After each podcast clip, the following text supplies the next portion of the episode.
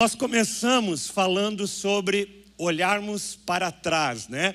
Nós estamos falando de uma perspectiva de 360 graus da família. E o primeiro movimento que nós fizemos foi olhar para trás, ou seja, da gente poder é, olhar para a nossa história e poder, é, é, poder é, como é eu diria, ministrar né, e, e ressignificar a nossa história é, passada no presente da nossa família. E foi muito interessante, a gente coletou testemunhos de pessoas, reconciliação de pais com filhos, né, durante esse processo, e foi algo muito precioso, né? Nós falamos também de olhar para trás, no sentido de nós é, vermos aquilo que nós precisamos resgatar, que nós deixamos passar, né? É, o amor, a alegria, o convívio, a honra dentro da casa. Depois nós falamos na segunda semana sobre olharmos para baixo, para nós vermos a base aonde nós estamos edificando a nossa casa e a nossa família. Também falamos de olhar para baixo no sentido da guerra espiritual, da gente lembrar que existe uma guerra espiritual, existe uma tentativa do inferno de destruir a nossa casa e a nossa família, né? Para que a gente fique atento. E também olhar para baixo no sentido da gente não tropeçar em algumas coisas, algumas coisinhas do dia a dia, que se a gente não cuidar, a gente pode tropeçar e uma casa pode cair. Depois, na terceira semana, semana passada, nós falamos sobre olharmos para o lado. E olhar para o lado é você perceber se tem alguém da tua família aí do teu lado, teu cônjuge, teus filhos, olha para ele agora, né? Para ela. Vocês é, são a pessoa mais próxima um do outro. A pessoa mais próxima, e quando o Senhor nos fala para a gente amar a Deus acima de todas as coisas e ao próximo como a nós mesmos, a pessoa mais próxima de você, se você é casado, é tua esposa, é teu esposo. Depois são teus filhos, depois são teus pais, depois são os teus tios, é tua família. Ela, essas pessoas são as mais próximas, são as pessoas que, que estão ali na tua frente, que você precisa aprender a honrar, aprender a servir, aprender a cooperar uns com os outros. Por isso que Deus coloca pessoas ao nosso lado, para que a gente possa ser instrumento de Deus na vida dessa pessoa. Talvez essa pessoa não entenda a dimensão, a profundidade do que é ser uma família segundo o coração de Deus, mas você entende. E você é um canal de Deus na vida dessas pessoas. E hoje eu quero continuar nessa mesma linha, e eu quero falar sobre o quarto, quarto aspecto dessa, dessa caminhada, dessa jornada 360 graus da família. E hoje eu quero te convidar para você se juntar a mim e nós que nós possamos olhar para o alto, como família. E eu diria que talvez esse seja o grande movimento que Deus espera de cada um de nós. Porque talvez você possa ir para vários é, personagens, vários é, pensadores, pessoas hoje na internet, escritores tal, e eles vão te dar mil e uma dicas de como é, você viver uma família, de como ser família, de como construir um casamento, de como é, é educar os filhos, mas a maioria dessas pessoas não vão falar de um elemento principal é de nós pararmos para que nós possamos entender que a família é um projeto de Deus, assim como eu disse na primeira semana dessa série. Família é algo que nasceu no coração de Deus, é um projeto que nasceu no coração de Deus. E não tem jeito de você viver a plenitude daquilo que Deus tem para nós como família sem olhar para aquele que criou para aquele que concebeu a família, sem consultar aquele que trouxe as diretrizes para a família sobre o que é ser família. Se a gente não, como família, não parar para olhar para o alto, nós vamos com certeza caminhar e vamos tropeçar, vamos cair. Vamos edificar nossa casa sobre areia. Vamos ser engolidos pelo mundo que nos rodeia. A, a tarefa, amados, de edificar um lar, de edificar uma família, não é uma tarefa fácil. Eu sempre costumo ministrar isso quando eu ministro um casamento. Eu falo que a parte mais fácil é, de, um, de, um, de constituir uma família é você casar, né? Quem casa acha que é complicado, né? Tem todo um desgaste para preparar a cerimônia, preparar a festa, preparar aquilo. Mas isso é fichinha. Tem gente que fala que difícil é construir uma casa. Eu sou engenheiro e gente construir uma casa, quando eu estou falando construir uma casa física, é a coisa mais fácil do mundo. Você junta uns blocos lá, um pouco de cimento, põe um em cima do outro e tal, e a casa sai. Agora, construir uma família, edificar uma família, é um processo, é, é um processo desafiador.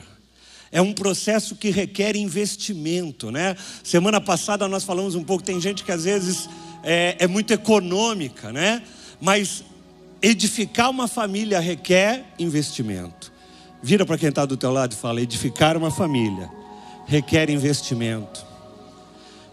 Requer, gente, renúncia, requer perdão, requer caminhar a segunda milha, requer engolir sapo às vezes, requer ter paciência, requer ter longanimidade, ter domínio próprio, ter amor. Todos os frutos do Espírito que você vê ali em Gálatas, eles vão ter que ser usados no exercício de edificar uma casa. Para você edificar uma casa natural, você vai precisar areia, cimento, tijolo, pedra. Mas para edificar a família que Deus espera, você vai precisar de paz, você vai precisar de paciência, de domínio próprio, de alegria. Essas, esses elementos são fundamentais, por isso, que Gálatas 5 vai descrever isso como fruto do Espírito.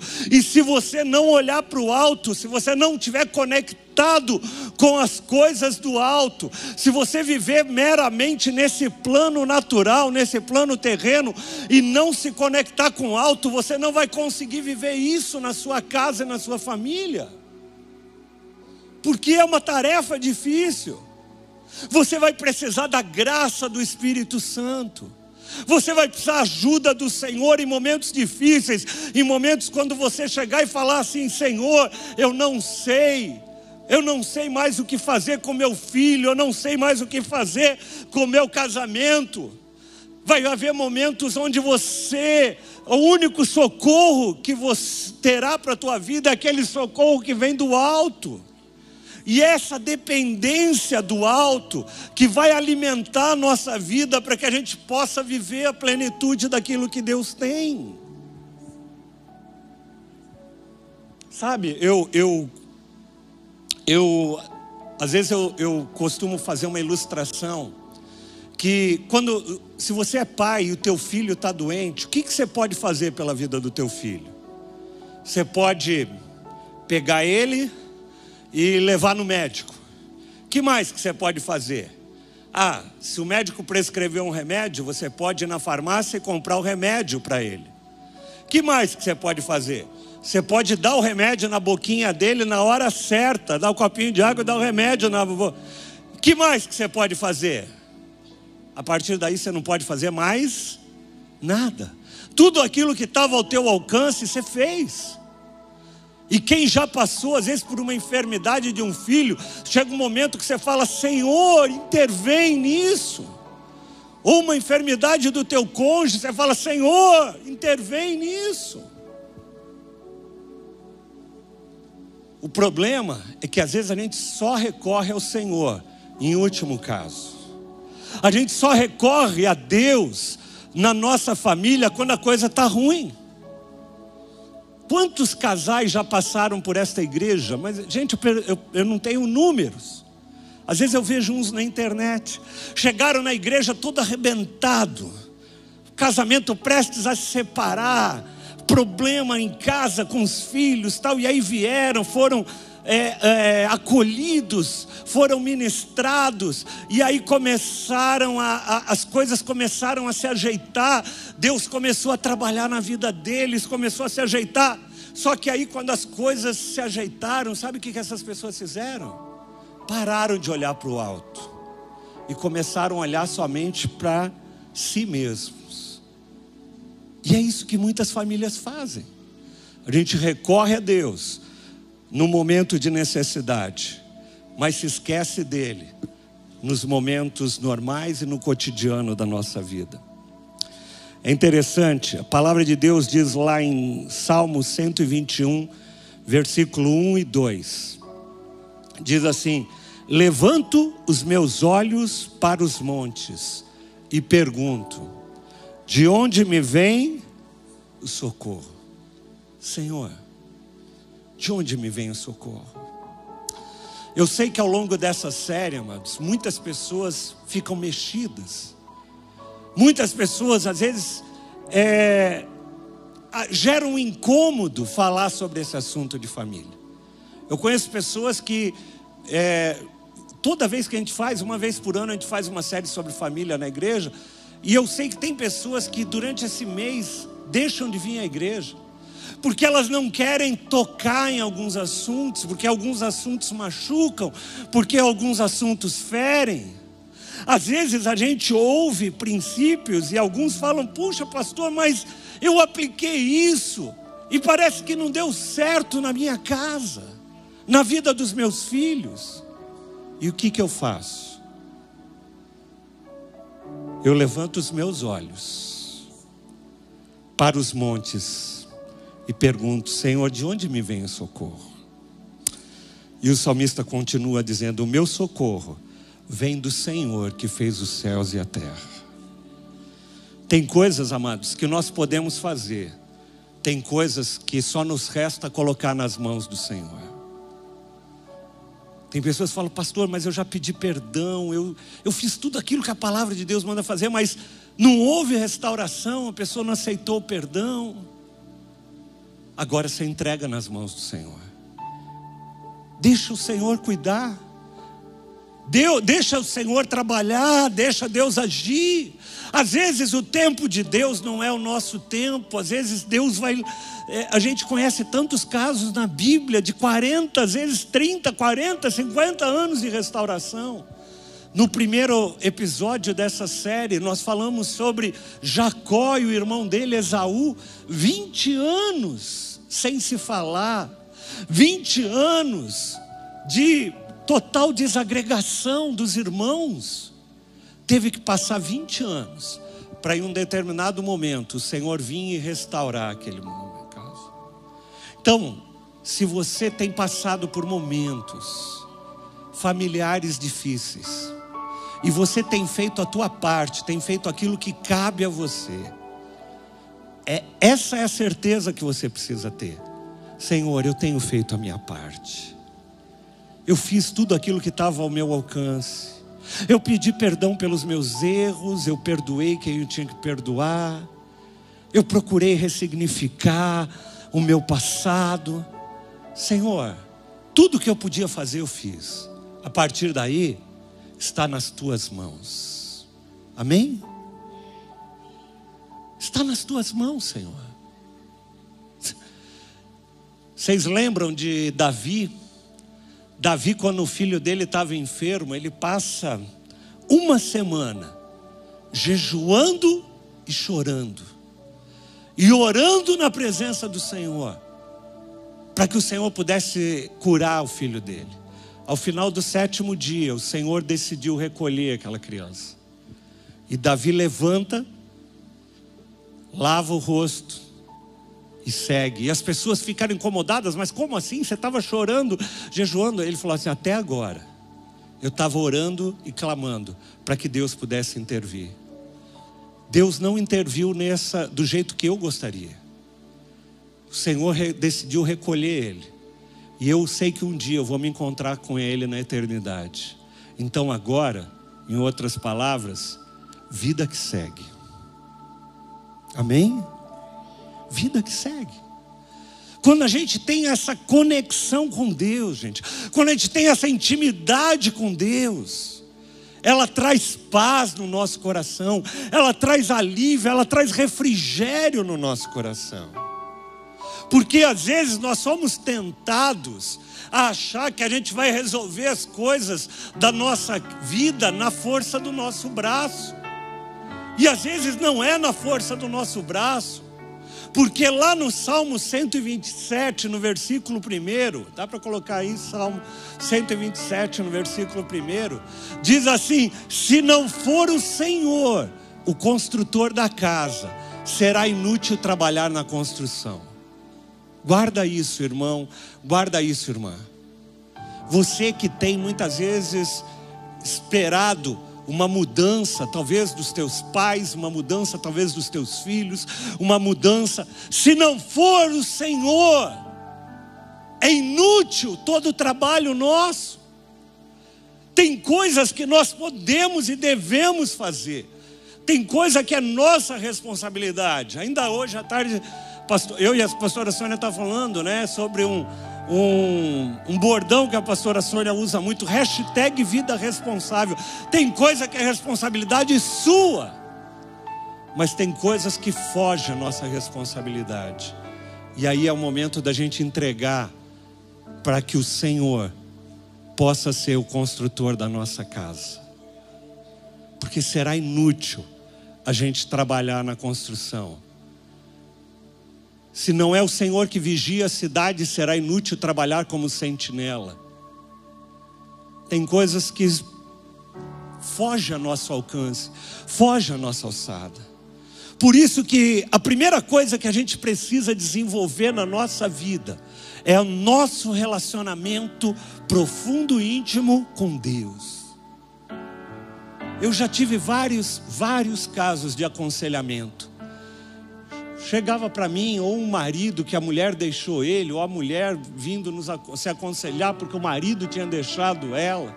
E, e, uma vez eu ouvi uma frase de uma pessoa que falava assim: uma, uma pessoa falava, meu marido me deixou, eu, eu faria qualquer coisa para tê-lo de volta. Eu falei, sabe a única coisa que Deus quer? Deus quer restabelecer o teu relacionamento com Ele mais desejosa de ter o seu marido de volta, deveria ser o teu sentimento de ter o teu, a tua conexão com Deus restabelecida. Porque tem gente que faz, faria qualquer coisa. Né? Tem gente que faz trabalho de macumba, faz coisas horríveis. Não, olha, eu faço para salvar minha família. Buscai primeiro o reino de Deus e a sua justiça. A primeira conexão que você tem que ter é com Deus. Ai, pastor, não sei o que eu faço. Não sei o que eu faço com meus filhos, não sei o que eu faço com meu casamento. Ame ao Senhor acima de todas as coisas. Ame ao Senhor com todo o teu coração, com toda a tua alma, com todo o teu entendimento, com todas as tuas forças. É isso que as casas precisam, é isso que as famílias precisam, é isso que os filhos precisam: orar e clamar, se conectar com Deus acima de todas as coisas. Você já viu? Se você já andou de bicicleta, você já deve ter tido a experiência da corrente sair da catraca. E se você já teve essa experiência, você já deve ter feito ou deve ter visto alguém colocar a corrente de novo na catraca. Como é que você faz para colocar a corrente na catraca? Você coloca o primeiro gomo na catraca e depois você vira a pedaleira. Quando você vira a pedaleira, o que, que acontece? Os outros gomos entram. Esse primeiro gomo é nossa relação com Deus. Se você tentar colocar a corrente de outro jeito, você não vai conseguir primeira conexão que você tem que ter é com Deus. Eu sempre falei isso para todas as pessoas. Meu marido me deixou, eu falei assim: deixa o teu marido de lado agora. Fortalece o teu relacionamento com Deus nesse momento. Porque quando o teu relacionamento estiver firme com Deus, se ele tiver que voltar, ele vai voltar em nome de Jesus. Deus vai te dar graça, vai te dar sabedoria.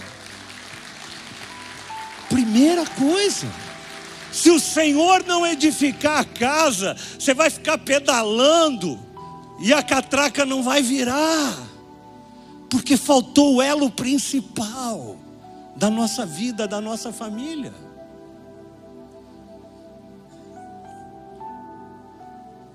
Se o Senhor não construir a nossa casa, em vão a gente vai trabalhar para isso.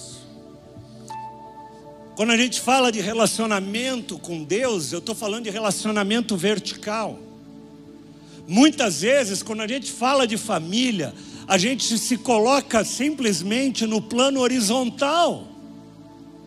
Semana passada nós falamos sobre olhar para os lados. Nós falamos sobre você olhar e ver a necessidade do teu cônjuge, a necessidade dos teus filhos, a necessidade dos teus pais. Eu estava falando meramente num plano horizontal. Mas se você não nutrir a, o teu plano vertical na tua casa, não tem casa que suporte. Você nunca vai viver a plenitude daquilo que Deus tem para o teu casamento. Porque Deus manda, por exemplo, o marido amar a sua esposa como Cristo amou a igreja.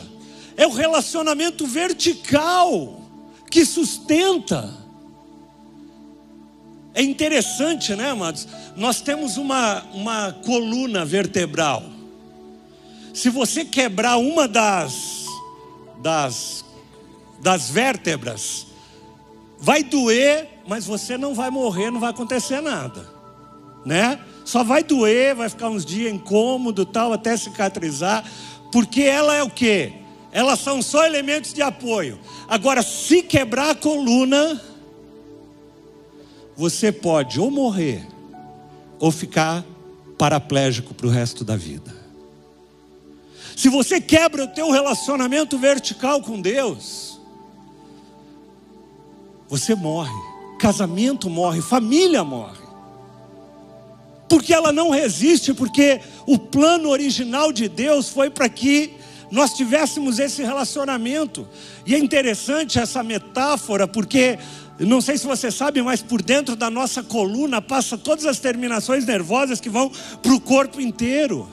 Por isso que se uma pessoa quebra a coluna aqui em cima, ela para todo o corpo. Se a gente quebra a nossa relação com Deus, todo o restante fica prejudicado. Por isso que quando pais, por exemplo, se desconectam de Deus, você vê o estrago que faz na família inteira. Filhos se perdem. Porque quebrou a relação vertical, a relação que nos conecta ao Pai. E por falar em conexão com o Pai, Jesus vai nos ensinar um modelo de oração, lá em Mateus capítulo 6. E é interessante porque os discípulos perguntavam para Jesus: oh, nos ensina a orar, né? E Jesus falou: tá bom, eu vou ensinar vocês a orar. Jesus, em Mateus capítulo 6, começa nos trazendo a oração do Pai Nosso, não como uma reza para a gente fazer, eu tenho certeza que 90% das pessoas que estão aqui conhecem a oração do Pai Nosso. Se tem uma coisa que a gente conhece é isso, né? Às vezes ele nunca nem leu a Bíblia uma vez na vida, mas ele conhece a oração do Pai Nosso. E a gente profere ela. Tem gente que reza ela, reza ela em enterro, reza ela em não sei, momento, momento de dificuldade e tal. Você vai lá e reza. Mas o Senhor não nos chamou para a gente rezar a oração do Pai Nosso. A oração do Pai Nosso é um modelo de conexão com Deus. É um modelo para você refletir a tua conexão com Deus. E a primeira parte da oração do Pai Nosso, você sabe qual é, né? Pai Nosso que estás no céu. Santificado seja o teu nome. E, e quando Jesus nos ensina esse primeiro momento, esse primeiro movimento da oração do Pai Nosso, ele dá o tom.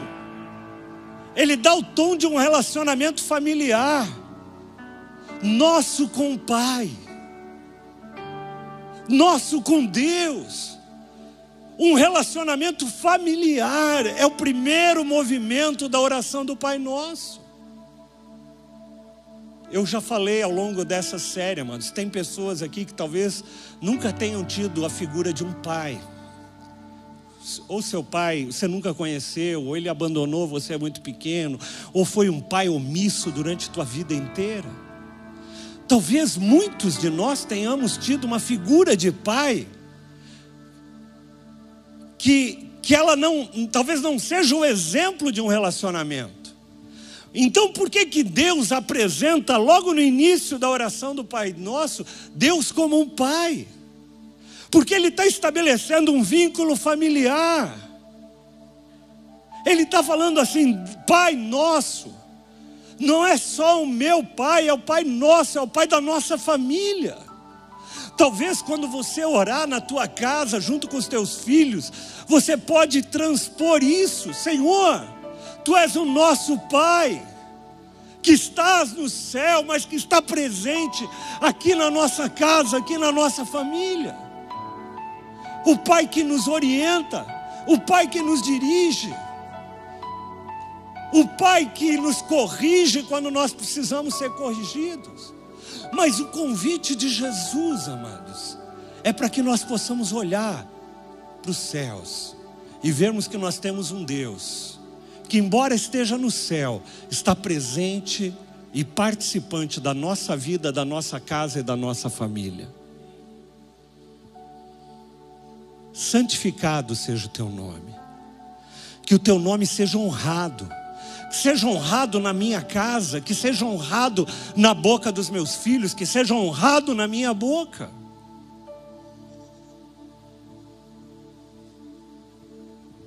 E é interessante porque quando nós entendemos a Deus como Pai, nós entendemos o amor dele para com as nossas vidas. João 3,16 diz que ele nos amou tanto, que ele deu o que ele tinha de mais precioso, Filho unigênito, para que todo aquele que nele crê não morresse, mas pudesse ter vida eterna.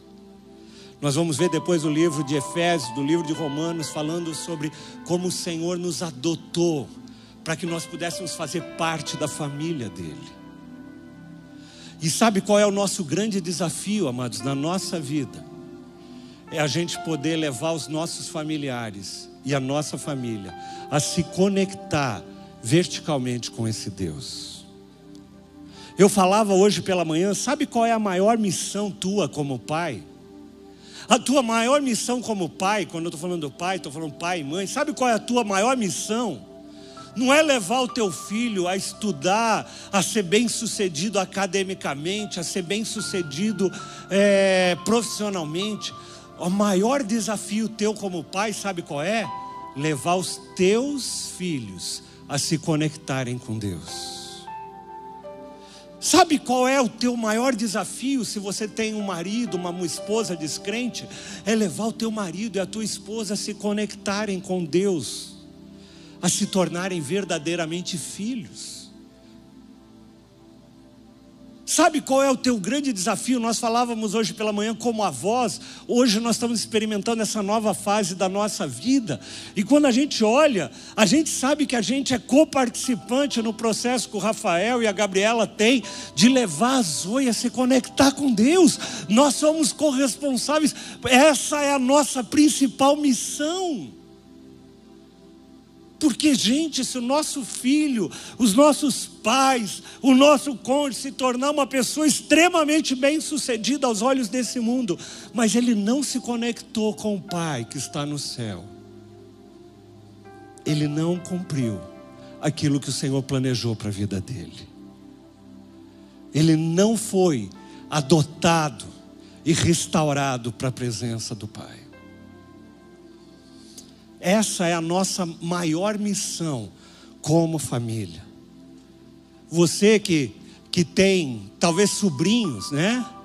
A, a pastora Sônia sempre conta a, a história de quando ela era criança, Os pais dela não eram convertidos e a vizinha dela, né, pegava ela, pediu permissão para a mãe dela e pegava ela para levar ela com seis anos para a igreja. Desde os seis anos a vizinha levava ela para a igreja. Sabe por quê? Porque a vizinha entendia que aqueles pais ainda não tinham discernimento, mas ela ia fazer aquilo que era possível para levar aquela criança a se conectar com Deus. É missão tua, teus sobrinhos, teus pais. A tua missão é conectá-los com Deus acima de todas as coisas. E quando eu estou falando de conectar com Deus, e eu usei o exemplo de trazer para a igreja, trazer para a igreja não é necessariamente a única forma de se conectar com Deus. Porque tem muita gente que parte desse pressuposto. Ah, minha família está na igreja. A gente já viu, acabou de ver na série passada. Muitos naquele dia dirão: Senhor, eu estava na igreja. E ele falará assim: Apartai-vos de mim, que eu não vos conheço. Não se trata, amados, de uma atividade religiosa. Se trata de a gente transmitir o nosso coração para a vida daqueles que estão ao nosso redor. Transmitir o nosso amor por Deus, a nossa paixão por Deus. Não adianta nada trazer uma criança e vir aqui na igreja e aquela criança olhar que é dentro da igreja você é uma coisa lá fora você é outra. Não adianta nada. Sabe a história? Já deve ter ouvido, né? A história daquele filho que chegou para o pastor e falou: Pastor, meus pais não podem, a gente não pode morar aqui na igreja. Aí o pai fala assim, o pastor, mas por que, filho? Por que você quer morar na igreja? Não, porque aqui na igreja eles são uma bênção, pastor. Eu queria que eles fossem lá em casa aquilo que eles são aqui na igreja. A religiosidade quebra a corrente. A religiosidade quebra, já que nós estamos usando essa relação com Deus como uma corrente, né? O exemplo de uma corrente, a religiosidade quebra a corrente. A religiosidade não forma filhos de Deus, mas forma religiosos. Por sinal, a palavra religião, ela, ela significa religar, religar o homem a Deus. Mas a religião não pode ligar o homem a Deus. A única coisa que pode ligar o homem a Deus é o reconhecimento da nossa miserabilidade e a graça que veio através de Jesus Cristo e o nosso amor por Jesus acima de todas as coisas. E aí a oração do Pai Nosso continua. E ele diz: Pai nosso que estás no céu, santificado seja o teu nome. Venha a nós o teu reino seja feita a tua vontade. Viu como a gente sabe a oração do Pai Nosso?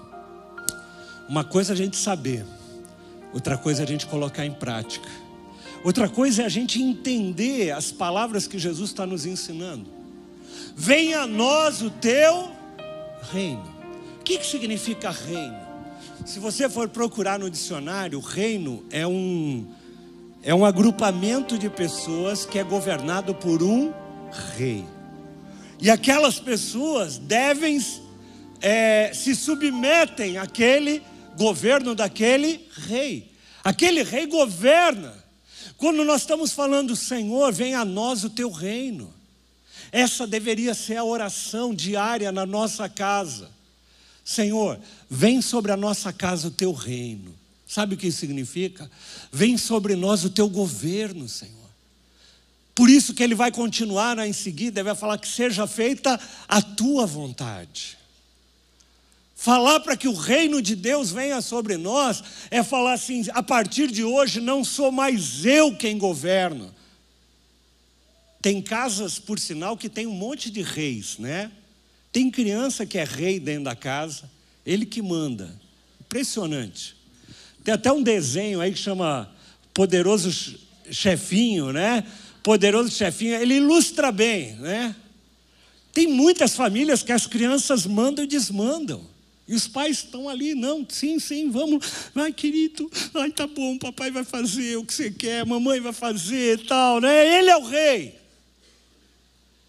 Tem lugar que o marido é o rei. Tem lugar que a mulher é a rainha. Mas Deus quer destronar todas essas pessoas e Ele quer assumir o governo da nossa casa. Não tem lugar na nossa casa para outro governo, a não ser o governo do Senhor.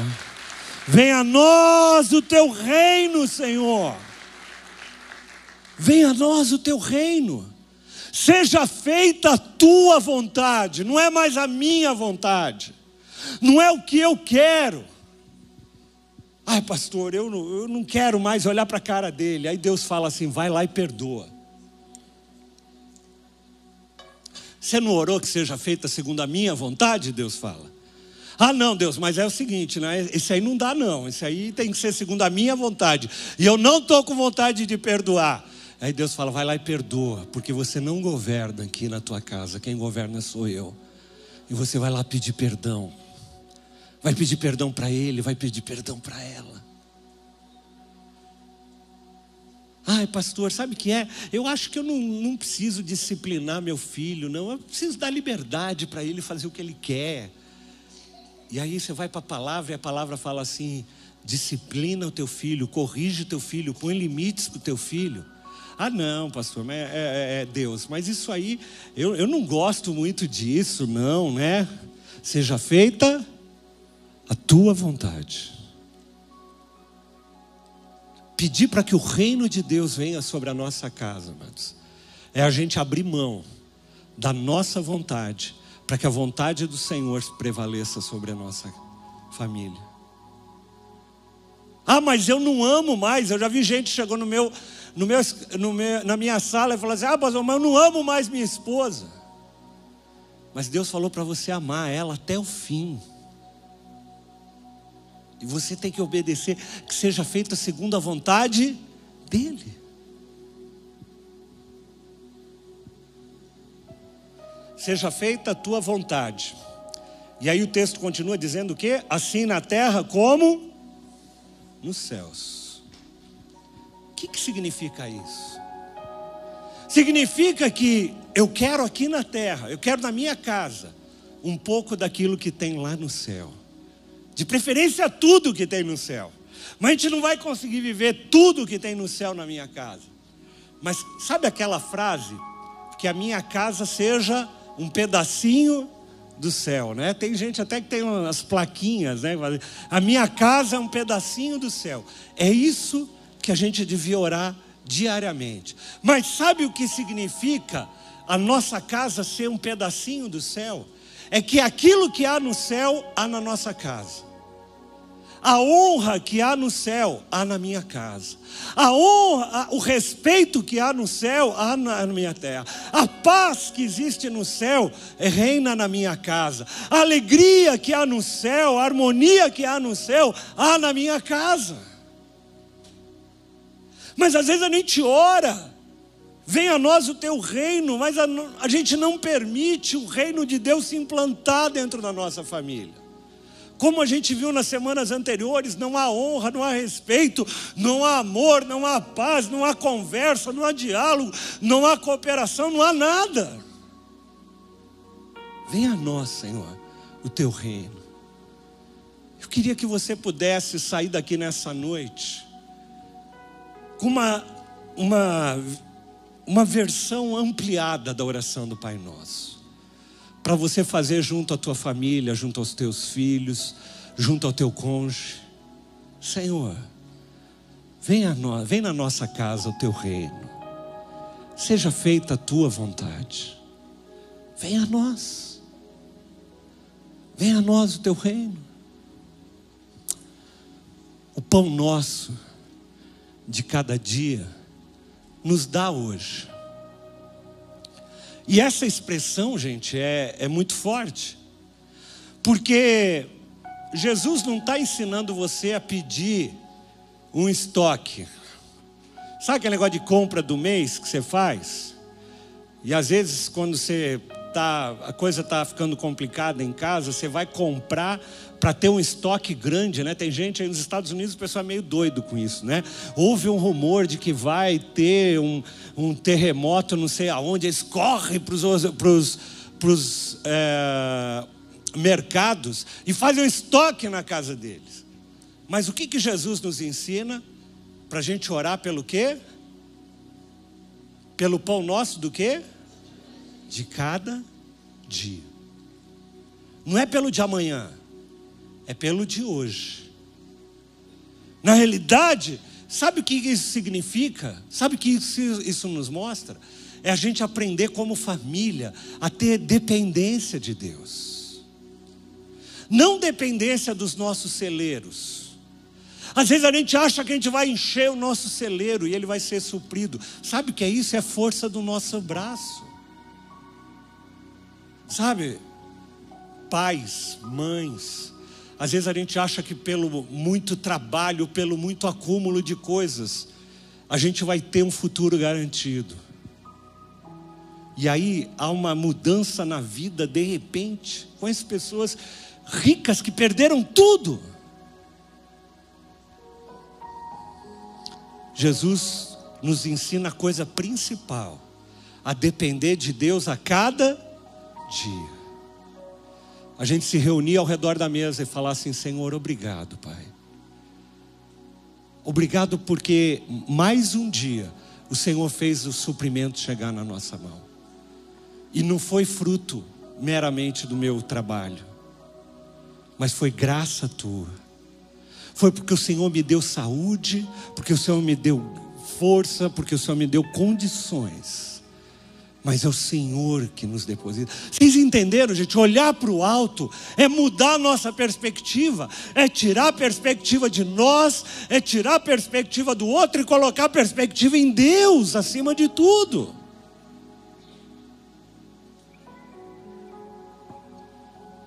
A gente poderia terminar o texto e, e, ele vai depois falar: Não nos deixeis cair em tentação, livra-nos do mal, pois teu é o reino, o poder e a glória, para todo o sempre. Amém. Coisa linda, porque teu é o reino, o reino que está na minha casa, o reino que está na minha família. E aí, amados, vai de nós podermos transmitir uns aos outros no nosso ambiente familiar a paixão que nós temos por Deus, pelas coisas de Deus, pelo reino de Deus acima de todas as coisas.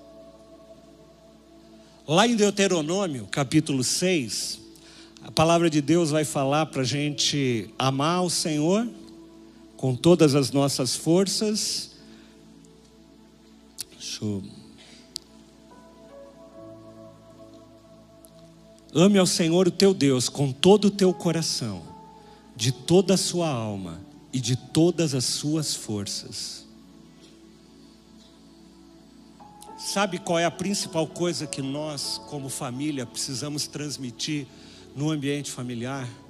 É que a gente ama a Deus acima de todas as coisas. Que a gente ama a Deus com todas as nossas forças, com toda a nossa alma com todo o nosso coração. É isso que os nossos filhos precisam ver em nós. É isso que os pais precisam ver no coração, nos olhos dos filhos. Para que eles possam se conectar com Deus. É isso que um cônjuge precisa ver na vida do outro.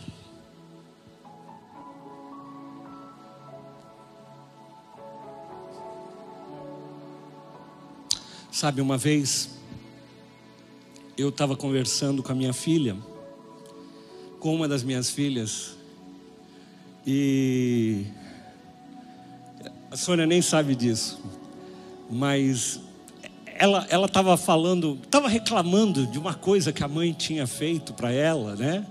Como todo bom, como todo bom filho nunca está satisfeito, né, com as coisas que os pais fazem, sempre tem uma reclamação. E eu virei para ela, nunca me esqueço, eu virei para ela e falei assim: filha, tua mãe não é perfeita, assim como teu pai não é perfeito. Mas eu sei que a tua mãe ama a Deus acima de todas as coisas. E isso faz toda a diferença. Eu falei, eu conheço poucas mulheres que amam a Deus como a tua mãe ama. E se a gente ama a Deus, amados, Deus fala conosco, a gente perde perdão pelos erros que a gente fez. Quando a gente ama a Deus acima de todas as coisas, isso vaza pelos poros. Quando nós falamos de uma família que olhe para o alto, é uma família que ame a Deus acima de todas as coisas.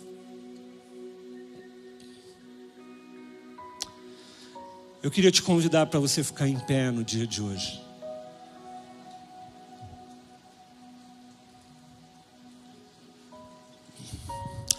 Você ama Deus de todo o teu coração, de toda a tua alma,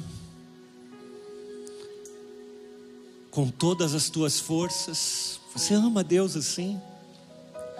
Porque se você ama isso, esse amor vai ser contagiante com as pessoas que estão ao teu redor. Lembre-se, as pessoas da tua família não precisam de religiosos, porque de religiosos o mundo está cheio. E pelo contrário, os religiosos dão péssimo testemunho.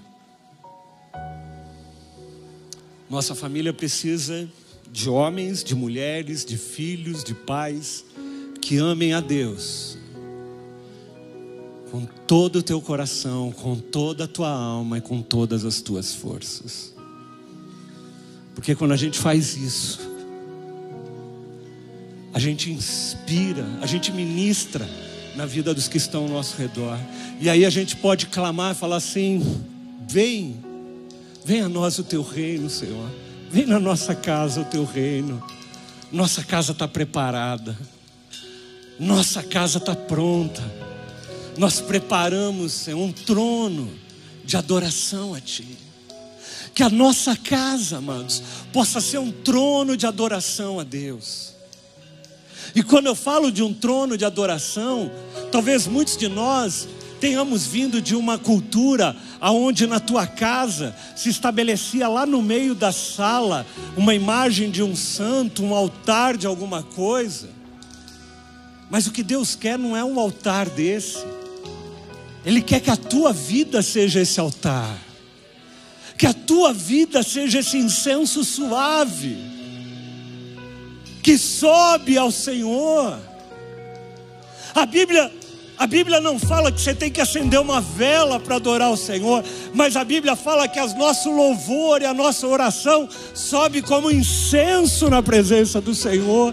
A nossa casa tem que ser esse local aonde o incenso sobe para a presença do Senhor, aonde o Senhor se alegra com a nossa casa, com a nossa família, com a nossa vida, com a nossa postura de adoração, com a nossa postura de oração, com o nosso nosso amor, a nossa vida é um altar ao Senhor, a nossa casa tem um altar a Deus.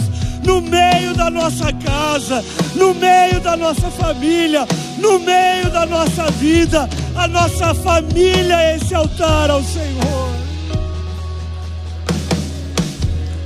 Começa a orar nesse sentido. Fala, Senhor, eu quero que na minha família seja um altar, Senhor, a Ti.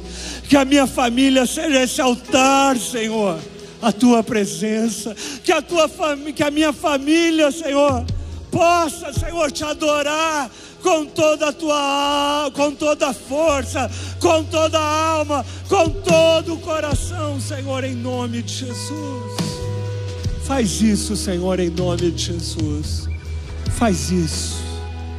Se você está com o teu cônjuge aqui, com os teus filhos, pega na mão do teu cônjuge, pega na mão dos teus filhos, na mão dos teus pais, se você tiver, e faz essa oração. Senhor, vem à nossa casa o teu reino. Vem na nossa casa o teu reino, manifesta o teu reino nas nossas atitudes, manifesta o teu reino na nossa vida, manifesta o teu reino no coração dos nossos filhos, dos nossos netos, dos nossos pais. Vem com o teu reino, seja feita a tua vontade, Senhor, e constrói. Queremos construir um trono, Senhor, a ti, um trono a ti, Senhor, um trono de adoração a ti.